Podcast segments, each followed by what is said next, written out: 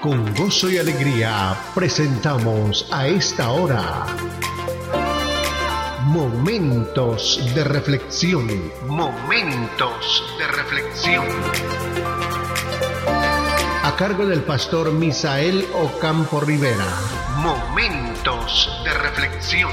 Para iniciar un nuevo día con fe y optimismo. Bienvenidos a Momentos de reflexión.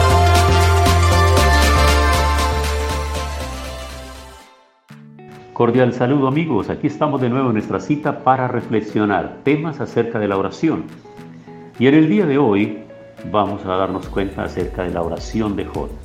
Jod es un personaje histórico, un personaje que la gran mayoría, inclusive en el contexto secular, la cultura general, las personas utilizan el pasaje o la referencia a Jod para hablar de un hombre de paciencia y un hombre que fue probado pues durante todo ese tiempo de la prueba tan tremenda que tuvo con su vida, con su salud y la pérdida de todo lo que tenía de sus hijos, de sus bienes, de sus ganados, de sus haciendas, y pasó a una condición deplorable de burla, de humillación y de escarnio por parte del mismo pueblo y aún de su propia mujer, seguramente que este hombre hizo muchas oraciones, pero al finalizar el capítulo de, de la historia de Jod, en el capítulo 42, hay una palabra muy importante que quiero que miremos en el día de hoy, porque resulta que él tuvo unos amigos que prácticamente llegaron, fue para juzgarlo y para condenarlo. Y en el capítulo 42, en el verso 7 dice, y aconteció que después que habló Jehová estas palabras a Job, Jehová dijo eh, a Elifaz temanita, mi ira se encendió contra ti y tus dos compañeros, porque no habéis hablado de mí lo recto como mi siervo Job. Lo que significa que estos tres amigos vinieron siempre a atormentar a Jod y a declarar que su condición se debía a su situación de pecado, seguramente a su pecado oculto que debería tener. Pero Dios le está manifestando a ellos que no está de acuerdo con la actitud que ellos han asumido porque no han hablado de parte de Dios. Ese no es el mensaje de Dios ni esa es la condición de Jod.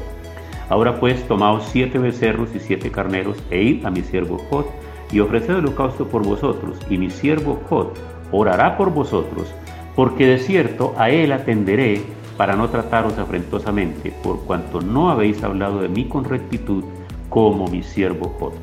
Fueron pues Elifaz temanita, Bildad suita y Sofarna matita, e hicieron como Jehová les dijo, y Jehová aceptó la oración de Jod.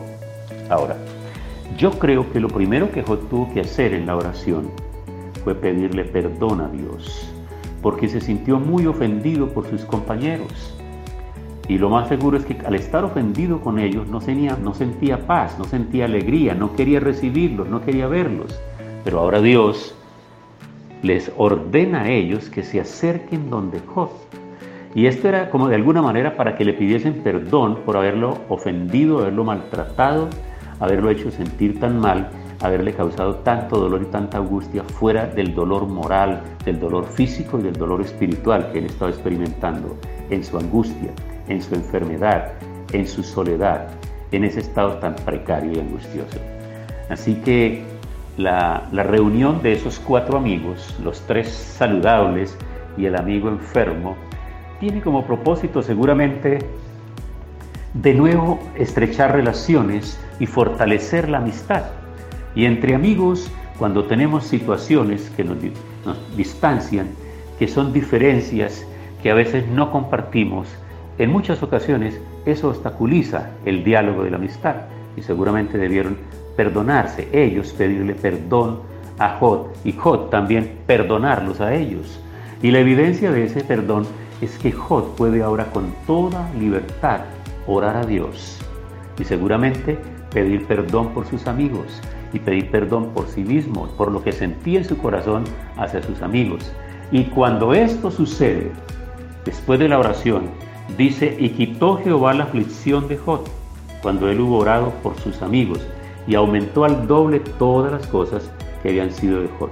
Entonces suceden dos cosas interesantes aquí. Primero, el Señor entonces ya no va a reprender afrentosamente a los amigos de Jod, por haber usado la palabra y haber tomado palabra como si viniese de parte de Dios para afrentar a su amigo. Y en segundo lugar, tiene el poder en entonces, ahora que él ha orado a favor de sus amigos, que el Señor levante la aflicción. Una vez que él oró por sus amigos. ¿Qué significa eso? Que nosotros aún en la peor condición de salud y de estado en que nos encontremos, si nosotros levantamos nuestra voz a Dios y levantamos nuestro corazón, si somos capaces de levantar una oración a favor de otras personas que la necesitan, nosotros también seremos beneficiados. Seguramente que sí. Y yo quiero contarles a manera de testimonio que ha sucedido varias veces, que yo he sentido molestias, dolores, situaciones terribles en mi cuerpo. Pero cuando yo estoy ministrando, estoy predicando la palabra y estoy orando por personas que estoy, están enfermas, ¿saben qué sucede? Que una vez que yo oro por las personas que están enfermas y me olvido de mis males, de mis dolores y de mis enfermedades, pues yo recibo sanidad.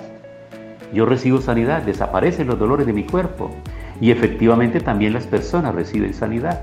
Así que hoy quiero que hagamos oración porque es posible que en este día haya personas en gran angustia y gran necesidad. Y quiero decirle que la mayor necesidad que tiene la persona de liberar y de ser sana está en la parte emocional, en la parte de su mente, de su alma, de sus sentimientos, de los recuerdos. Y es posible que tengas unas relaciones no tan saludables con tus amigos, no tan saludables con tu familia, con tu pareja, con tus hijos o con tus padres. Y por eso es necesario que nos acerquemos a Dios, que estemos dispuestos a perdonar a estas personas, a orar por ellos, para que el Señor también nos perdone y restaure nuestra condición. Acompáñenme a la oración en esta hora porque sé que va a ser de gran beneficio y de gran bendición para todos. Señor, muchas gracias por el aprendizaje de la lección de la vida de Cod y de sus amigos y la forma como tú libraste a estos hombres de una aflicción, de una situación afrentosa, cuando su amigo Jod, que había estado maltratado por ellos, oró a favor de ellos. Tú los perdonaste a ellos y tú restauraste a Jod. Yo te ruego hoy por cada persona que está participando de esta oración, Señor, para que también si tiene asuntos pendientes con amigos, con familiares, con compañeros, tenga el valor de orar por ellos, de perdonarlos, para que Señor tú traigas bendición sobre estos amigos, pero también traigas bendición, prosperidad sobre la persona que ora. Te ruego en este día la gracia poderosa de tu Espíritu Santo y una unción doble del Espíritu sobre nuestras vidas para superar todo aquello que quiera distanciarnos y dañar nuestra relación con nuestros amigos y con nuestra familia y particularmente contigo. Perdónanos todo pecado, toda iniquidad y oramos para ser libres en el nombre de Cristo Jesús. Amén.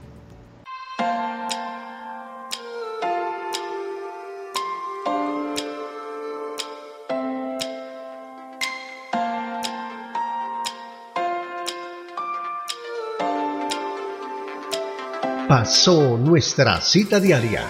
Momentos de reflexión. Momentos de reflexión. Si este tema y la oración han sido de bendición, compártalo con sus contactos para que ellos también sean edificados.